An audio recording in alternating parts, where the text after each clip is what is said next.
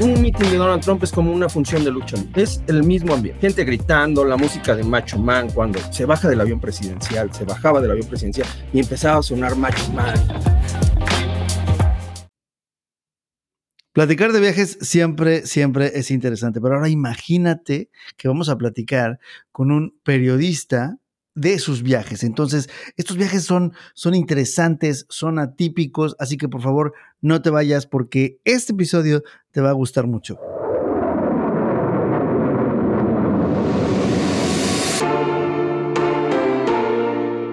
Viajar es mucho más que palomear un destino y tomar fotos sin sentido. Un viajero se inspira, domina, disfruta y aprende de la travesía. Trae tu equipaje de mano que vamos de viaje con Fernando Palacios.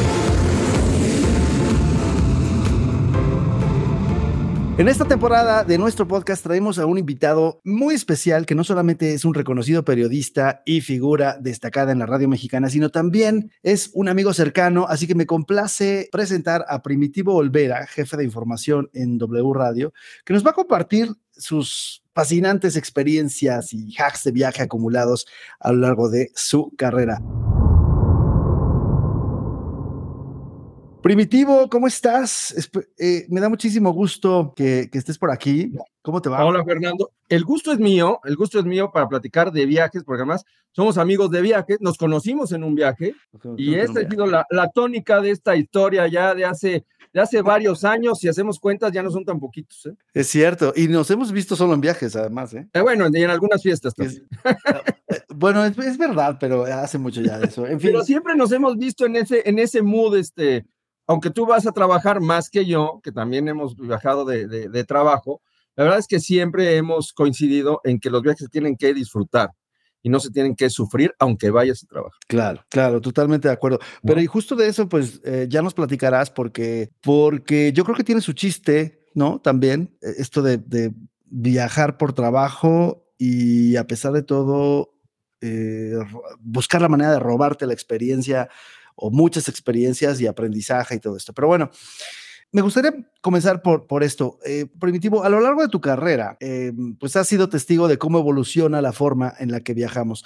¿Cómo describirías la principal diferencia entre los viajeros de antes y los viajeros de hoy? Yo creo que los viajeros de hoy, bueno, yo te voy a escribir mi experiencia personal, somos más prácticos, somos más, este, en general, somos más prácticos. Todavía hay mucha gente que viaja hasta con el molcajete, que viaja hasta con el, con el perico, que llega maletas y maletas, pero yo creo que en mi caso sí he aprendido a viajar con lo, con lo necesario y a, y a buscar, eh, a buscar, como bien dices, la experiencia del lugar, que no siempre está en los lugares más, eh, más comunes, que no siempre está en los lugares más, más famosos, ¿no? Sino explorar la, la esencia de los diferentes lugares, encaminar. Y, y, yo creo que el tema es la practicidad, el, el, tema de, de poder eh, ir, pues así como tú dices, ¿no? Con el equipaje de mano, ir ligero y ir abierto, además, a, a cualquier tipo de, de descubrimiento. Además, bueno, además también hay que decirlo, los viajes, viajar en avión, pues cada vez es más austero, cada vez es menos glamoroso, ¿no? Sí. Cada vez es más, también cada vez es más complejo en función de, no sé, del servicio que dan ciertas aerolíneas, de los retrasos. A veces somos maltratados también, tengo que decirlo. Entonces, eso nos obliga a ser prácticos. No, totalmente tienes razón. De hecho, eh, en uno de los episodios que hice fue cómo, cómo hacer para viajar en business class, porque a partir de lo del 11 de septiembre, pues las aerolíneas se enfocaron en quitarle a turista todo lo que pudieran y compensar un poco en la clase business. Entonces, pues, creo que más que nunca merece la pena este, buscar la manera de viajar en business y además en vuelos largos, por ejemplo, eh, eh, la mayoría de los asientos o la mitad de los asientos son en business. Entonces, Entonces, bueno, pues, eh, pero en fin, a ver, la gente de los medios, los reporteros, seguramente a menudo enfrentan desafíos inesperados. Em, ¿Podrías compartir alguna situación difícil que, que, hayas enfrentado en tus viajes y cómo la superaste? Bueno, hay varias situaciones difíciles, hasta las que no son difíciles, pueden ser complicadas, ¿no? Todo el mundo se imagina cuestiones de peligro, ¿no? Me acuerdo hace, hace muchos años, hace casi 20 años, de repente fuimos a cubrir, así como, como suelen ser las coberturas repentinas, este, un, un conflicto político entre el gobierno de, de Yucatán, que entonces encabezaba Víctor Cervera, y el gobierno de Vicente Fox. Eh, eh, Víctor Cervera apelaba a, ese, a esa identidad yucateca que de repente pues es, va mucho contra el centro del país, ¿no? En, muchos sentidos. Culturalmente es algo que de repente está arraigado y que, y que brinca. No quiero decir que, que en Yucatán nos traten mal, no, pero sí hay cierto, cierta rivalidad con el centro. Y bueno, pues fue un viaje difícil, fue un viaje complicado, fue un viaje muy tenso, en donde de repente sí, sí había problemas casi hasta, hasta de violencia, ¿no? Era, era una, una situación muy compleja para, para reportear, un viaje rapidísimo, ¿no? Que fue de, de prácticamente 24 horas, en donde se sentía de repente eh, una, un peligro, una, una tensión ahí latente. De repente tuvimos que salir corriendo de algún, de algún punto porque pues, se, puso difícil la, la, situación con los, con los reporteros que ahí estábamos. Hay, otros hay otro tipo de dificultades también, ¿no? como, como reportero, como periodista. Me acuerdo mm. que un día cubrimos un tianguis turístico en Acapulco, tú los conoces muy bien. Creo que fue el último, penúltimo tianguis turístico de Enrique Peña Nieto. Entonces, llegamos a la inauguración ahí en, en, el foro este Mundo Imperial y como tú lo sabes, el, la inauguración se hacía en el foro y luego el tianguis se organizaba con todos los stands y se organiza cada, cada dos años en el, en el centro de convenciones. Sí. Para, para entrar del centro de convención, del foro al centro de convenciones, normalmente no, no haces más que bajar una escalera y meter, ¿no? Pero en aquella ocasión nosotros teníamos que transmitir en la tarde eh, en, nuestro programa de radio y había otra compañera que además es conductora de televisión que también tenía que transmitir su programa de radio inmediatamente anterior al que yo trabajé. Eh, Total que se hizo la inauguración, como son todas las inauguraciones, con bailes folclóricos, con discursos, con todo lo que se podía esperar. Y de repente no nos dejaban salir del, del, centro de convenciones. Ajá. No, no, espérame. Ah, del foro imperial, para ir del foro. Del foro. Entonces, ¿por qué? Pues porque estaba el presidente y el Estado Mayor toma posesión de todo y hay una gran seguridad. Para entrar al centro de convenciones, en lugar de bajar la escalera y hacerlo todo de manera interna, nos obligaron a salir a la banqueta de ahí de, del Boulevard de las Naciones, creo que se llama en Acapulco, y entrar por fuera. Salimos a la banqueta y a la hora de entrar al centro de convenciones, por el área de carga, nadie nos dejó entrar. Nadie. El Estado Mayor, no, no hay hasta que salga el presidente. ¿Cuándo sale el presidente? No sabemos. Hasta que el presidente quiera, ¿no? Pero tenemos que transmitir. Bueno, la compañera, una periodista muy famosa además, que trabajaba en radio y televisión, Dice, pues yo entro a las 5 de la tarde. ¿Y qué hora son? Pues son 5 para las 5. ¿Qué vamos a hacer? Pues sacamos todos nuestros teléfonos celulares, iba mi compañero productor conmigo, iba yo y ella su celular y transmitimos desde la banqueta. Pues claro. Una hora. Yo pasándole ahí papelitos del, del, cuaderno que traía para saber quién estaba en la línea, el otro coordinando, con la, eh, coordinando la producción y ella transmitiendo desde su teléfono. Entonces, son, son cosas, son imprevistos que resultan divertidos, que resultan anecdóticos y al final, este, eh, pero que al, final de cuentas sí, sí, este, te llevan a generar una adrenalina y una cierta angustia en ese momento, ¿no? Y bueno, pues también eso, el, tema, la cobertura de las elecciones de Estados Unidos, que ya se ha contado mucho, ¿no? Con, con Donald Trump, el cubrir un evento de Donald Trump siempre es muy interesante. ¿Tú, fuiste a la, a la inauguración de Donald Trump? No, fui al oh. a, a, cubrir las elecciones estadounidenses en 2020 y eh, a mí me tocó estar en Miami. En Miami el domingo, yo llegué el, domingo con mi compañero Enrique Hernández Alcázar, llegamos el domingo a Miami, la elección era el martes, el primer martes de noviembre del 2020, estábamos en plena pandemia, desde luego, había muchas restricciones. Y cuando llegamos el domingo, alguien me había dicho, oye, pues qué bueno que llegan el domingo porque, porque ese es el día en el que Donald Trump va a cerrar su campaña en Miami. Okay. Y la cierra a las 11. Yo pensé que era a las 11 de la mañana, resultaba que era a las 11 de la noche en un aeropuerto privado que es donde siempre baja, aterriza el Air Force One. Total que nos llegamos a las 11 de la noche y era ver, era como estar en Mad Max. Así, o sea, los seguidores de Trump totalmente salvajes, subiéndose a las banquetas, circulando por los, por los camellones, tirando los arbustos, ¿no? Unas food trucks por todos lados, banderas de Trump, así con el cuerpo de, Rambo. Eh, y cuando llegamos al lugar del evento, que era un, era un hangar, tal cual, pues de repente vimos que estábamos en una multitud de entre 8 y 10 mil personas, ah. insisto, noviembre del 2020, todos gritando, todos escupiendo sin cubrebocas. Imagínate, sin cubrebocas. Ah, no, evidentemente no había vacunas, no había tratamientos, era el terror total, ¿no? Y todos ellos pensando, bueno, la gran mayoría de ellos, por eso lo hacía, eh, con la creencia eh, de que el, coronavirus no existía y que era un invento de los chinos y que era un invento. Ah, bueno, eso es, claro, es, verdad. Todas esas teorías de la conspiración. Entonces, pasamos ahí, eh, un, un, un mitin de Donald Trump es como una función de lucha libre. Es el mismo ambiente. Gente gritando, la música de Macho Man cuando se baja del avión presidencial, se bajaba del avión presidencial y empezaba a sonar Macho Man, ¿no? En serio. The Village People, sí. Y, y una euforia tremenda imagínate, salimos a la una de la mañana. En esa época en Miami decían que tenían toque de queda, así le llamaban ellos. Todo cerraba a las 10 de la, a las 10 de la noche por las medidas de, eh, de, combate o de contención al COVID. Pues salimos a las a la una de la mañana a buscar un lugar donde comprar comida. en los, en los, eh, los, eh, los, restaurantes de los hoteles no funcionaban, estaban cerrados. Este, y con el terror de, de podernos contagiar, ¿no? Era nuestro primer día en Miami y todavía nos quedaba una semana completa. Imagínate, el terror era ese, el, temor a, a, quedar Sí, porque no había, no había vacunas todavía. no, no había nada. ¿no? Había nada, todo estaba cerrado, estaba, estaba tremendo. Entonces, esas son cosas a las que, a las que te enfrentas y, y que hacen pues muy rico este, este tema de, de, viajar como periodista. Claro, no, yo creo que, fíjate, ahorita, eh, en este momento escuchándote, pues yo pienso que debe ser, bueno, siempre un agasajo poder platicar contigo de todas las experiencias que están detrás de cámara, detrás de micrófonos, de todo esto que ves, porque claro, cuando tú transmites algo, pues transmitimos unos, unos cuantos minutos y hay muchísimo, muchísimo detrás.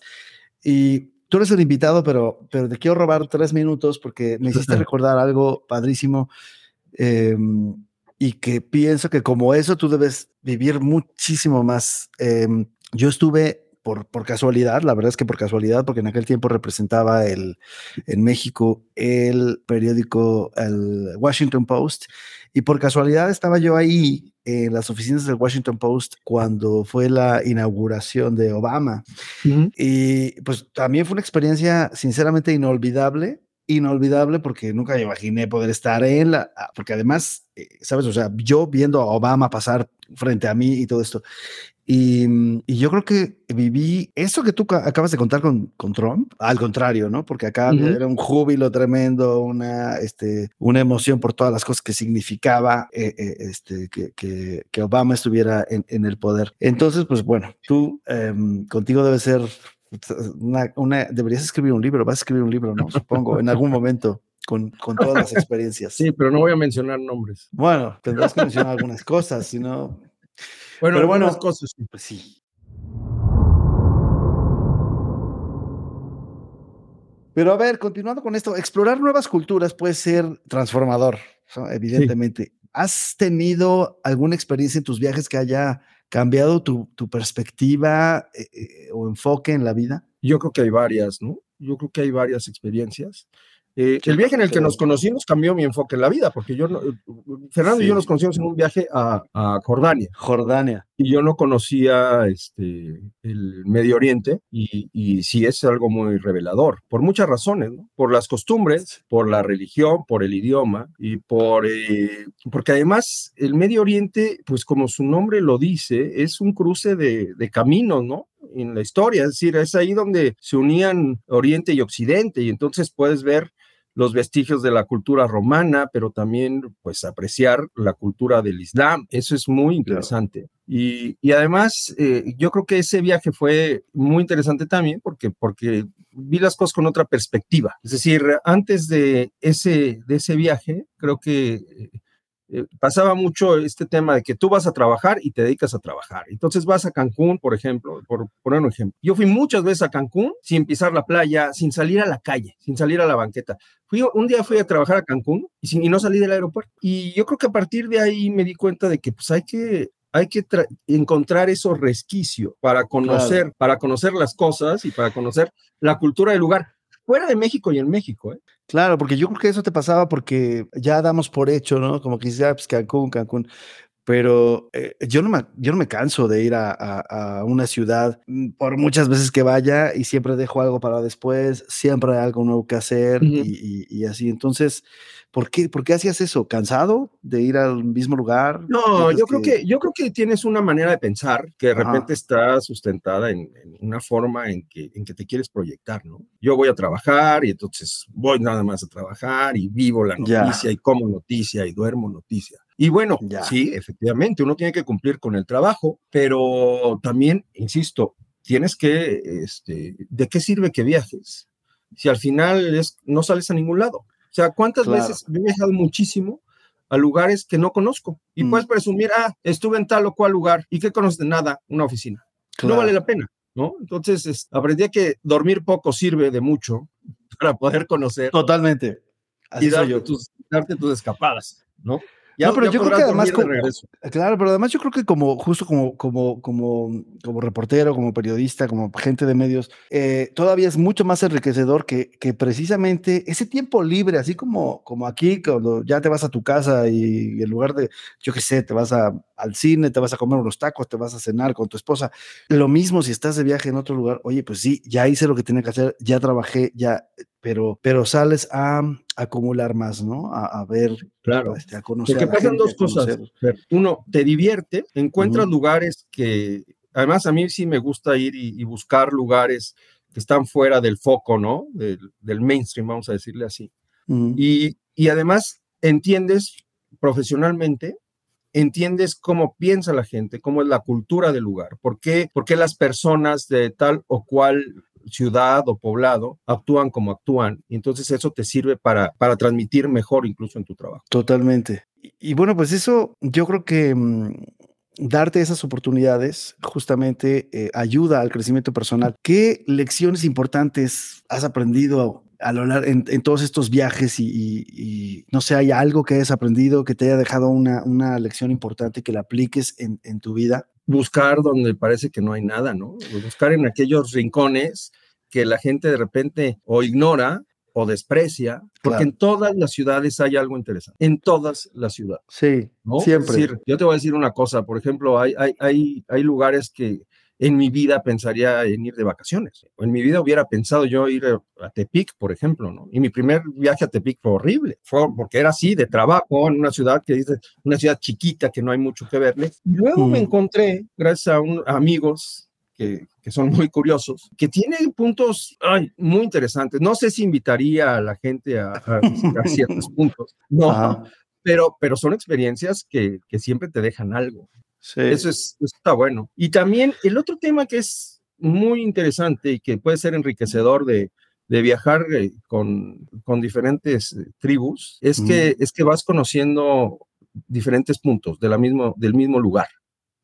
Este, por ejemplo, tú sabes que yo viajo mucho de repente a ferias de libro, a ferias culturales. Entonces, los escritores tienen una forma de ver las cosas, una forma de divertirse, ciertos lugares a los que no acuden los músicos o a, que, los que no acuden los periodistas o los periodistas de deportes, ¿no? Eh, eh, hay que también eh, tratar de, ver de diversificar. la, diversificar. De diversificar, sí, totalmente y a lo mejor hay cosas que no te gustan, pero pues, ¿cómo vas a saber si no lo conoces? Sí, yo, yo estoy de acuerdo contigo. De hecho, yo soy de la idea siempre de abrazar las diferencias, de no estar comparando, de, ¿sabes? De eso que tú dijiste, para mí es una lección de vida normalmente, porque yo a todo el mundo le digo desde que o sea, daba clases y esto, siempre, aunque estemos en el peor momento, en la peor de las situaciones, hay algo positivo en lo que nos podemos enfocar. Entonces, enfocarnos en eso y, y, sacarle provecho, porque si no es como estar viviendo, como estar anestesiado, ¿no? Y yo creo que cada día cuenta. Entonces, tenemos que hacer que eso pase, independientemente de que estemos en algo que normalmente nos gusta o no, y, y sobre todo que de repente no, nos, eh, nos clavamos en un estilo de vida y claro, pues nuestro nuestros amigos están metidos en esto, nuestro entorno en esto, y se nos olvida que hay un mundo de posibilidades y de cosas nuevas. Em, yo, em, justo en el viaje a Jordania, ¿recuerdas que fuimos a, a Feinan, que es un sitio este, eh, ecológico, ¿no? Es un desierto, ¿no? Es un desierto muy diferente a Wadi Rum, que es el desierto de arena roja. Un desierto con arbustos y cosas así, y, que, y en donde hay un, hotel ecológico, un hotel totalmente sustentable, ¿no? Sí, que yo estaba, podríamos decir que infartado, ¿no? Porque no teníamos, o sea, para que, para que la gente que, que, nos escuche, que ve esto, no, no teníamos luz, no teníamos... No había electricidad. O sea, no había electricidad, no había, por supuesto, wifi, no había nada de esas cosas a las que estamos acostumbrados. Entonces, pues era como de, eh, ya, va ya, ya va a oscurecer, yo afortunadamente había comprado una, una, por ahí encontré una botellita de whisky pequeña y entonces, entonces eh, pasé una noche espectacular. Y eh, bueno, platicando con, con, pues con Verónica, otra, otra, chica que iba con nosotros, y, y eh, me di cuenta que las personas que trabajaban ahí estaban dormidas en la, en la azotea. Ahí estaban todos dormidos. Donde había un mirador con un, era, había unos, este, unos telescopios. Unos telescopios, sí. Sí, y, y, ahí, ahí pasé la noche, porque además yo dije, no, yo no me quiero dormir, no, no, no quiero, este, no estaba yo en mi entorno favorito y ese es el punto. O sea, no estaba, yo no me sentía cómodo, pero a pesar de todo fue una de las noches más espectaculares. Y al día siguiente fuimos a caminar por, entramos a las casas de los beduinos. Yo no sé si tú ibas conmigo, pero yo me moría. O sea, era un calor. Eh, sí, sí, sí. La ceremonia del café. Exacto. Entramos y nos dieron té. té, nos dieron un té caliente. Y, yo así de, dame una cerveza. Sí, por favor. ¿No? Y, y además, pues cocinar el, el el pan este ahí en la, en la, en la tierra y, muchas cosas a las que no estamos acostumbrados, cosas que nos sacan de nuestra zona de confort y que es de las cosas más padres que recuerdo de, bueno, alguna de tantas. No, bueno, ese fue, una gran experiencia. Además, el, el, cielo en el desierto es impresionante. Al año siguiente volví a ir a Jordania con varios amigos que fueron a ese primer viaje uh, y en un entorno bien diferente porque eh, bien recuerdas, ese, el, viaje en el que nos conocimos, Fer, pues habíamos algunos periodistas y, más eh, creadores de contenido digital, ¿no? Que, que, a ver, hace ocho años era algo que a nosotros éramos unas razas bien diferentes, creo que lo seguimos un poco. Eh, y al año siguiente fuimos a, con el querido Summer, buen amigo también, al Mundial de Fútbol Femenil, también en Jordania. Y me acuerdo que me pasó algo muy curioso, que fue así entre una noche, una noche espectacular y una noche un poco de terror, pero pues al final es la, anécdota. Porque en, en Wadi Rum, pues también, o sea, el, cielo en Wadi Rum es una cosa espectacular. Fuera, literal, fuera de ser. Sí.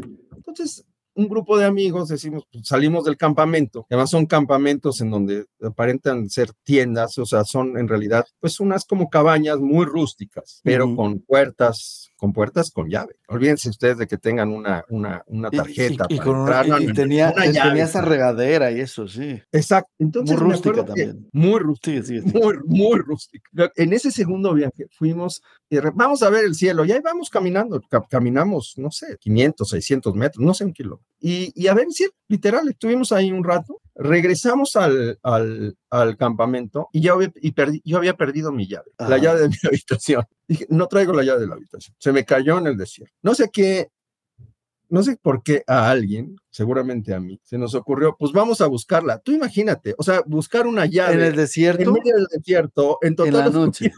No, en la noche. eso, no, bueno, que, ahí con los celulares. que tenías copas de más, ¿eh? No, tú sabes que ahí no, no, tú sabes que no hay alcohol. Además, en esa ocasión fue imposible conseguir alcohol. No hay alcohol.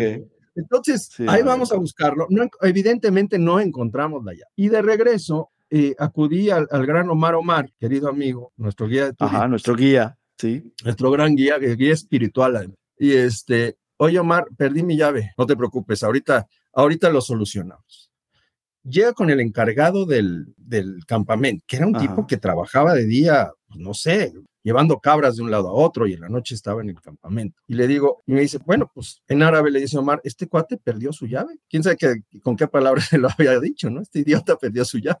Te lo juro, se agacha del mostrador y saca un como vitrolero, un frasco así de este tamaño. Con llaves.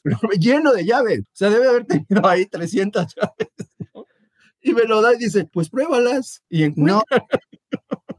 Y luego. Tal cual, tal cual. Tuve suerte y encontré la llave después de 10 minutos de estarle dando a, la cosa esta, ¿no? Pero, pero fue, pues son cosas que solo te pasan en esos... Locuras, sí, claro. Fíjate que eh, deteniéndonos un poco más en esto de Jordania y, y habla, a colación por el tema que decíamos de que, bueno, pues a veces, como dicen, del, si del cielo te caen limones, pues haz limonadas. Claro. Eh, tuve esa, una, la noche también que estuvimos en, que yo estuve en Wadi Room, eh, a mí me devoran los moscos, o sea, me, es como algo que no, no puedo yo creer ni entender, pero bueno, eh, yo, me estaban devorando los moscos esa noche. Yo estaba muy a gusto, pero además tengo un problema, tengo una, una fobia a las, a, los, a las arañas y cualquier cosa de más de cuatro patas. Y resulta que yo vi una araña gigantesca en mi, en mi tienda, entonces pues tampoco dormí esa noche. Me la pasé eh, casi en vela, no, de hecho en vela, hasta el amanecer, platicando con, pues con todo el mundo, con los que se quedaron, con los que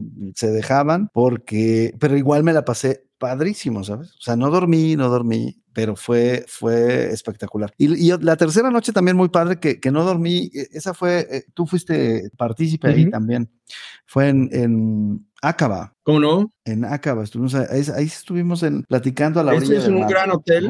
Sí. Sí. Muy bonito hotel. Sí. Muy bonito. Y, Acaba es un lugar interesante. Totalmente. Bueno, pero, y, bueno, entonces, ¿qué, qué, eh, qué ¿Qué consejos le podrías dar al viajero de hoy para que, para que aprovechen al máximo sus experiencias y, que eviten las trampas de las trampas del turismo moderno? Porque yo creo que hay muchas. ¿Cómo qué trampas? ¿Cómo qué trampas tú dirías que existen? Híjole, yo, mira, yo creo que el viajero de hoy, o voy a empezar por aquí. Mi abuela me decía, me repetía, o sea, siempre me decía, los viajes ilustran, los viajes ilustran. Y yo no creo que los viajes ilustren hoy. Yo creo que la mayoría de los viajeros hoy regresan siendo igual de bestias que como se fueron. Sí, porque van a tomarse la foto. Porque van a tomarse la foto, porque, por, muchas razones. Puede ser porque llegué al destino nada más porque vi una foto padre, porque fue mi vecino, porque es el nuevo destino de Aeroméxico, pero no porque realmente yo, sabes, quería, buscaba, había algo que, que eh, no. O eh, por otro lado, llegas allá y estás tan ocupado en el teléfono que en realidad por eso es que, bueno, eh, eso es la punta del iceberg, pero yo creo que eh, el viajero de hoy, aunque es más fácil viajar, eso es verdad, mucho más fácil, pienso que eh, los viajes no están, no dejan el mismo impacto en la gente, creo. Pero tú qué piensas? Estoy de acuerdo. Estoy de acuerdo. Yo creo que, que muchas veces no, no dejan el mismo impacto porque estábamos a tomarnos la foto, a presumir que, esto, que estuvimos ahí, a ir al lugar que todo mundo conoce, ¿no? Mm. O sea, vas a París y vas, te tomas la foto en la Torre Eiffel, en la Mona Lisa, y eso vas. Eh, yo, a ver, ¿yo qué hago? Si no vas de trabajo, o si vas de trabajo y tienes un tiempo, dejar el celular. O sea, quitarle los datos al celular, tal cual. O si puedo, dejar el celular en el, en la caja de seguridad. Evidentemente, si quieres tomar fotos, quítale los datos al celular. No necesitas estar contestando WhatsApps, a menos que vayas a trabajar. Pues, o contrólate un poco, ¿no? Tienes que estar consciente de, de, de, esa, pues, pues del, de que el exceso es una estupidez. Claro. Yo creo. Por supuesto, desde luego. Y yo tengo, yo sí tengo un consejo que, que, he visto en todos mis viajes y me pasó, por ejemplo, hace en el último crucero que hice, de repente, porque yo, yo le hablo a las piedras, ¿no? O sea, yo estoy con todo el mundo y estoy en la fiesta y por aquí por allá, y entonces de repente veo una parejita que está por ahí sentada en la disco, eh, en una, pues ahí, alejados. Y entonces me acerco, les pido, les pregunto que si puedo dejar mi bebida por ahí, ¿no? Porque yo estaba bailando, entonces que si la podía dejar en su mesa, me dijeron que sí. Pero dije, ustedes son mexicanos. Y bueno, me fui a bailar y después regreso y pensando, ya observándolos, dije, estos son mexicanos. Entonces regreso y les pregunto, ustedes son de México, ¿no? Sí, ¿cómo sabes? Y yo, ah, pues porque no hablan con nadie. porque están ahí, porque están ahí aislados. Y me pasa muchísimo, muchísimo, porque el mexicano está además eh, entrenado para no hablar con extraños. Y para gastar un chorro hemos, hemos crecido, sí, para gastar muchísimo dinero. O sea, para ir a, comprar, o sea, no es que te lo gastes en la experiencia, sino para ir no, a comprar. No, no, no, en compras estupideces, sí, pues, totalmente de acuerdo. Totalmente. Sí, si no, ¿cómo? ¿De qué vale la pena tu viaje si no vas? Eh, yo no entiendo esa forma de pensar, ¿no? Es como de, no, voy, ¿cómo ir a un viaje y quedarme con las ganas de algo? Y que yo digo, no, pues así vas a hacer menos viajes, te van a costar mucho más Claro. Y, y, tampoco creo que sean muy significativos, pero, pero sí es verdad que estamos, estamos, estamos este, mm, eh, acostumbrados a que nos digan no hables con extraños todo el tiempo. Sí. Y cuando llegas allá, es, más, estaba en, otro destino y yo había visto por ahí unos mexicanos porque ese barco estaba lleno de ellos. Entonces me estamos en una tienda y una de las mexicanas le pregunta a otra, oye, ¿cuántos serán tantas coronas este, ¿no? de Noruega? Y yo le dije rápido, eh, es tanto. Y me dice, ah, muchas gracias. Nosotros también tenemos nuestra aplicación. Y yo dije, pero, pero ¿quién me manda a estar contestando? ¿no?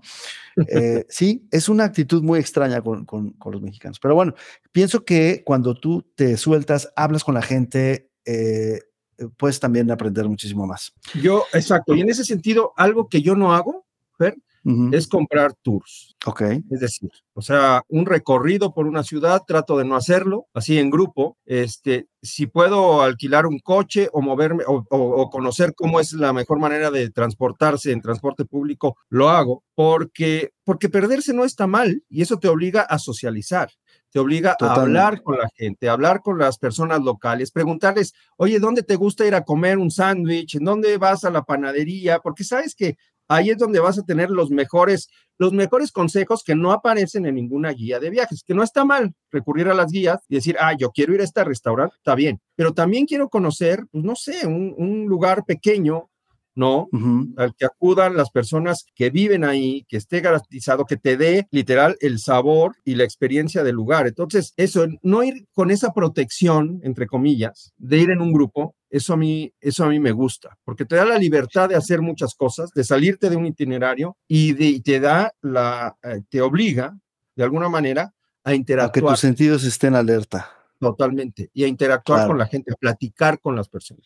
Sí, claro, a platicar, a darte cuenta de dónde estás, a que se active tu GPS natural que tenemos, porque, porque, si no, si no te vuelves una, una, una bestia total de, de, que no sabes ni dónde estuviste, ni para dónde fuiste, ni eh, nada de eso. Y eso, eh, sí, yo también, yo también creo que es, creo que es terrible. Pero, pero bueno, tú eres una persona que eh, llegas a un lugar y por eso quizás ya leíste mucho de ese lugar, ya sabes un poco más, entonces eso no nos pasa a todos. Hay mucha gente que a veces digo, bueno, pues toma un tour, por lo menos, en lugar de que vayas en blanco sin saber ni no, está bien. foto. Pero no ocupes todo tu tiempo en el tour.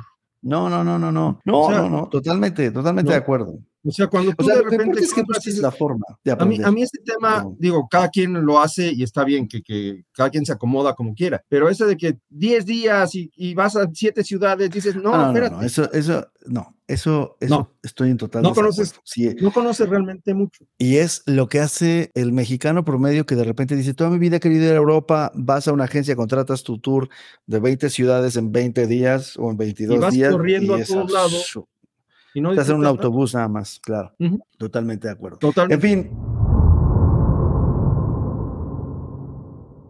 Pues, Primitivo, se nos está acabando el tiempo y aunque esto este, podemos eh, platicar muchas horas, tú tienes que trabajar y, todo esto, pero em, ¿cuál es tu destino? ¿Cuál, es tu, tu, destino soñado, que no has visitado, al que quieres ir, no has podido y por qué estaría en esa categoría? Eh, no sé, yo creo que yo creo que Japón. O, no hay, ya, ya te echaste todo el mundo. No, no, no, me encantaría conocer Japón, no, nunca he viajado a Japón, a Tokio, a Lejano Oriente en general, ¿no? Pero me, ah, ¿Dónde, has estado en, de, Oriente? ¿Solo en Jordania? Solo en, solo en Jordania. Ok y nunca he viajado ahí a, a, Asia. A los Emiratos o a Asia, ¿no? ¿Tampoco? No, no, no, no. ¿Y de todos esos lugares, Japón es el que te late más? A mí me llama más la atención, me llama mucho la atención la, la, cultura japonesa, porque tiene una, lo que he leído, ¿no? tiene un gran apego a las tradiciones, pero también tiene una fascinación por Occidente muy interesante. Es decir, mm. lo ves en muchas cosas. Lo ves en, eh, te va a parecer un absurdo, pero lo ves, por ejemplo, en la mezclilla, el uso de la mezclilla. Lo ves en la forma en que fabrican automóviles, en la tecnología. Tiene una, tiene una influencia muy grande de, de, Occidente, pero al mismo tiempo conserva una gran tradición, una, una gran tradición y una gran historia. Sí, yo creo que pasa un poco lo que ocurre en muchos lugares donde hay mucha gente que es tradicional y que le gustan sus tradiciones y que desprecian las del vecino, pero que hay muchos que quisieran ser el vecino, ¿no? Nos pasa en todos lados, pero, pero sí es verdad que, bueno, ya eh, a estas alturas, en esta etapa globalizada, pues el mundo ya está muy permeado, a excepción de ciertos lugares como, este, como Siria, Líbano, todas estas cosas las veo medio extrañas, pero, pero fuera de eso, pues ya sí, sí, sí ha permeado mucho eh, el, el, occidente. Y el día que vayas, pues sí es muy interesante. La verdad es que eh, ya yo, para irnos, yo te voy a dejar con esto que yo llego a Japón y entonces digo, bueno, pues voy a ir a, bueno, para empezar, nadie habla inglés.